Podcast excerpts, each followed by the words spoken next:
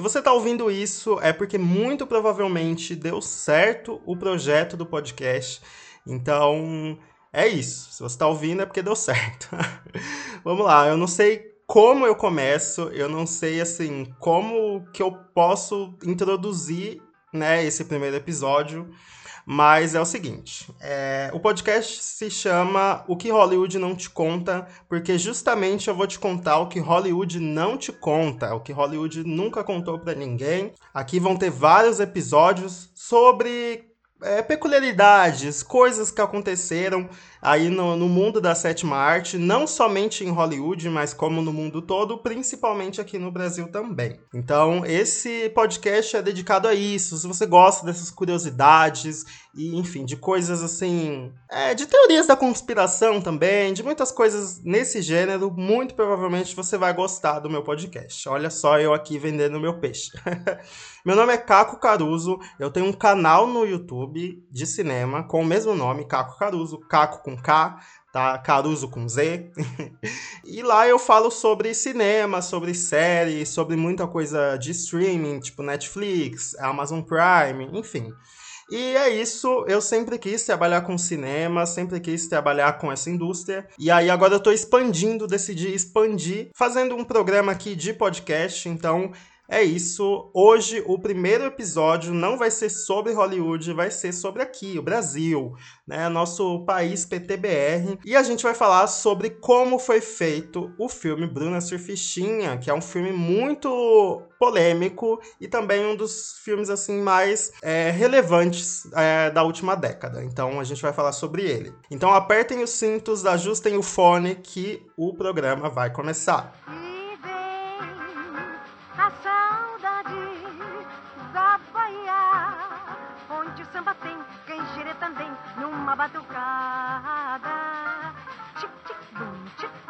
Eu queria que o primeiro episódio fosse sobre o filme Bruna Surfistinha, porque recentemente o nosso querido, ou não tão querido assim, presidente Jair Bolsonaro falou que ele não vai deixar a Ancine patrocinar filmes como Bruna Surfistinha, né? Um filme sobre uma prostituta. Então isso gerou uma polêmica, claro, e eu não sei se ele é muito inteligente, mas ele acabou divulgando ainda mais o filme, então o filme voltou a ter é, procura né, nos streamings, e enfim, ele não conseguiu o que ele queria, o filme se popularizou ainda mais. Oi, sou a Bruna, eu faço o que você quiser. Surfistinha é um dos meus filmes preferidos nacionais e o que é interessante é que ele é, custou 4 milhões para ser feito e acabou arrecadando mais de 20 milhões de bilheteria. Ou seja, é um filme aí bastante lucrativo que teve um, uma bilheteria que bateu até recordes na época, eu lembro. Ele é dirigido pelo Marcos Baldini e protagonizado pela talentosíssima Débora Seco, o que eu acredito que seja o filme da vida dela. O filme é baseado no livro O Doce Veneno do Escorpião, e ele é escrito pela ex-garota de programa Raquel Pacheco, vulgo Bruna Surfistinha. E para você que tá ouvindo aí e de repente nunca viu esse filme, coisa que eu duvido muito, Bruna Surfistinha conta a história da, da trajetória dessa garota de programa que sai de casa muito cedo, ela sai de casa menor de idade, ela foge de casa, né, porque seus pais são super abusivos e ela não se identifica muito com aquela casa e ela acaba indo parar em um puteiro. Lá ela começa começa a se prostituir e vira um sucesso, assim. E aí, enfim, começa a traçar sua vida como garota de programa e fica, assim, bem famosa e ganha bastante grana, até que, de repente, ela se envolve com as pessoas erradas e acaba é, decaindo. E aí a gente vê né, a, a, ascensão e depois o decair dessa personagem. Só que o que o filme Bruna Surfistinha não te conta, eu vou te contar agora. Eu reuni um compilado de entrevistas da Débora Seco, do diretor do filme também, e também li algumas matérias, e aí eu trouxe um material aqui bem interessante sobre o processo de criação dessa personagem aí tão icônica. A estrada é longa, Bruna, você tá só no começo. Tem um mundo pela frente você nem sabe que existe. Primeiramente, a Débora Seco se mudou sozinha para São Paulo. Ela deixou a, a, família, deixou o marido. Eu não lembro se ela tinha filho na época, mas enfim, ela deixou toda a família dela, que, se eu não me engano, mora no Rio de Janeiro, e veio para São Paulo para justamente fazer o filme. Chegando aqui, ela teve que passar uma semana morando sozinha na Augusta. E lá ela teve contato direto com garotas de programa. E aí ela começou a conversar com várias garotas de programa para saber né, as suas experiências, enfim, ver os seus trejeitos, como elas agem tudo mais, para poder criar uma personagem né, na sua cabeça. Depois a gente foi pra rua conhecer várias meninas, conversar com as meninas, tentar descobrir um andar diferente, um olhar diferente.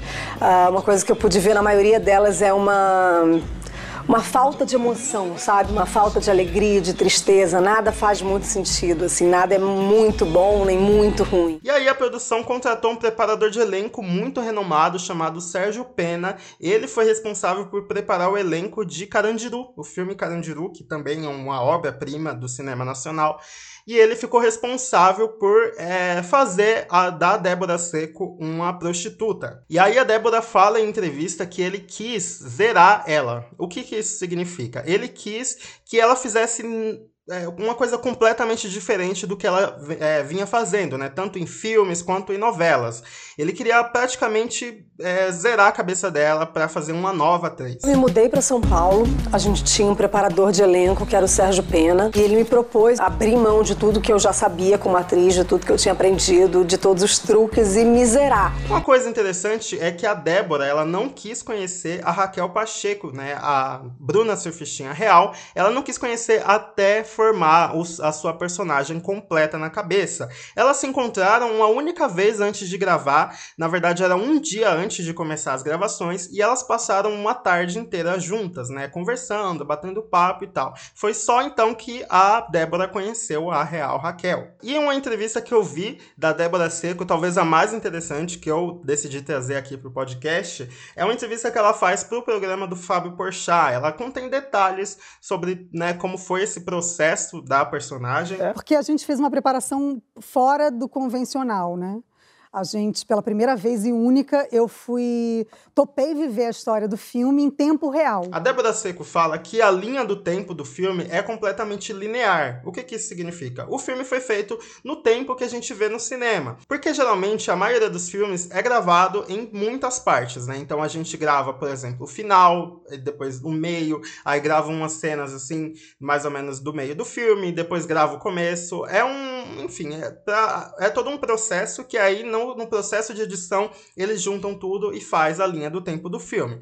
Só que no Bruna Surfistinho começou exatamente do começo. Então a equipe alugou uma casa para a família da Raquel ir morar, né? Ou seja, alugou uma casa, aí foi Débora Seco, foi o irmão dela e também foram os pais para morar nessa casa. Só que a, isso foi muito antes das gravações, então eles tiveram que passar vários dias convivendo juntos como esses personagens. Isso acontece muito em muitos filmes, né? para você ali criar uma ambientação interessante, para você criar uma química entre os personagens. E aí a Débora foi, né, conviver com essa família. Então a gente acordava, dormia, tomava café, eu ia tomar banho, ficava de saco Caramba. cheio num tempo real, assim, sem câmera, sem nada, pra gente Caramba. ir sentindo emoções reais. Só que no meio desse processo, o preparador de elenco, Sérgio Pena, mandava bilhetes para ela, com várias instruções para personagem, ela tinha que seguir todas essas instruções. Um desses bilhetes estava escrito fuja de casa, ou seja, ela tinha que fugir de casa por algum motivo que nem ela sabia por quê,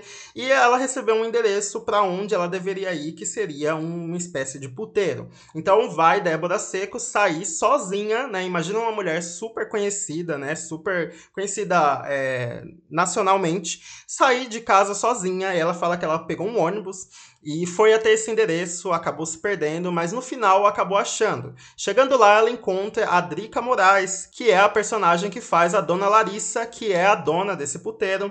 E a Drica Moraes estava completamente dentro da personagem. Ela começou a fazer várias perguntas e tentar amedrontar né, a Débora Seco, que estava também no personagem da Raquel Pacheco tirou todas as coisas da, da bolsa dela, revistou ela, tudo mais, para ver se ela podia ficar, né, na, dentro do puteiro. Bom, o esquema é simples. Cada programa uma hora, 100 reais, 40 seu, 60 da casa. Tá certo? A Débora Seco fala que passou vários sufocos no processo de criação dessa personagem, principalmente dentro desse puteiro. Lá, as garotas, né, as outras garotas de programa, se você assistiu o filme, você sabe que elas não se dão muito bem no início. Lá, elas ah, tentavam amedrontar e intimidar a Débora Seco ou a Raquel Pacheco. E a Débora fala que ela passou até dias sem dormir, porque as garotas não deixavam, né? As garotas é, simplesmente tentavam ali sacanear ela e eu acho isso muito interessante, sabe? Quando você entra no personagem por dias, sabe? Eu acho, eu acho isso uma das coisas mais bonitas da profissão de ser ator, sabe? É quando você entra, quando você mergulha no âmago do personagem. Eu acho isso muito bacana. A gente teve vários casos sobre isso. Um deles é o Heath Ledger, né? Em que faz o, o Coringa do Batman. Ele também foi um cara que ele não conseguia sair do personagem eu acho isso de uma extrema é, peculiaridade, sabe? Eu, por mais que eu admire, eu, eu, muitas vezes eu acho que isso é extremo também. Muitas pessoas acabam com problemas psicológicos sobre isso. Mas, no geral, eu acho isso muito interessante. E eu, eu, eu gosto muito dessa história da Débora Seco. Eu fiquei em São Paulo, longe da minha família, longe da minha realidade, longe da Débora, né? Então, é, acho que as pessoas mais próximas a mim me diziam muito isso, assim, que não falavam com a Débora, que falavam com a Bruna, e eu não percebia muito isso. Outro bilhete também que a Débora acabou recebendo, ela já estava morando dentro do puteiro, né? Ela, as gravações já tinham sido iniciadas. Ela recebe um, um bilhete falando para comprar camisinha. E aí vai ela comprar a camisinha junto com a outra personagem. E no meio do caminho, no meio da rua, o seu irmão, é, o personagem que faz o seu irmão, que é interpretado pelo Sérgio Guizé, ele começa a gritar, né? Ô Raquel, ô Raquel. E aí a Débora Seco, né, que estava andando no meio da rua sozinha, somente com essa amiga, é, começou a reparar, né, que tem, tinha alguém chamando ela de Raquel. Aí ela se tocou que ela estava na personagem, que a personagem dela chamava Raquel. Quando ela olha para trás, o seu irmão, né, que a odeia, é, corre atrás dela, chamando ela de vagabunda e que, enfim, se você assistiu o filme, você sabe que tem uma cena bem interessante entre eles dois, porque ele acaba descobrindo o porquê que ela fugiu e onde ela vai parar. E aí ele não concorda, enfim, ele é da família tradicional brasileira e acaba batendo nela. Só que essa cena, ela foi completamente improvisada, ela não estava nem no roteiro, a Débora não sabia. E enfim, ela começou a ficar apavorada porque tinha um homem correndo, né? Ela estava tão dentro do personagem que ela nem se tocou. É, e ela só olhou e viu que era o irmão dela, o irmão da personagem, e começou a correr. E aí ela se escondeu dentro de um bar, ou na verdade, é, pelo que a Débora fala em entrevista, era uma espécie de cassino. Ela se esconde junto com essa amiga dela. E o, enfim, o personagem do irmão dela começa a procurar ela, né, pra bater nela, ou algo do tipo. E aí a dona desse estabelecimento começa a brigar com elas, né, falando assim: nossa, vocês são um, tão bonitas, tão jovens, e fica aí se prostituindo e virando puta. E aí essa senhora começa a bater na Débora Seco. é uma história muito engraçada. Imagina só uma mulher, uma senhora, assim, de dona de um cassino, começando a bater em uma atriz super famosa e nem sabendo quem ela é. Eu acho isso muito interessante, essa história é muito engraçada. E aí, no fim das contas, a Débora começa a se acalmar e aí ela tenta ir embora e essa senhora não quer deixar elas embora, quer chamar a polícia, quer chamar os, os pais delas. E eu acho isso muito engraçado.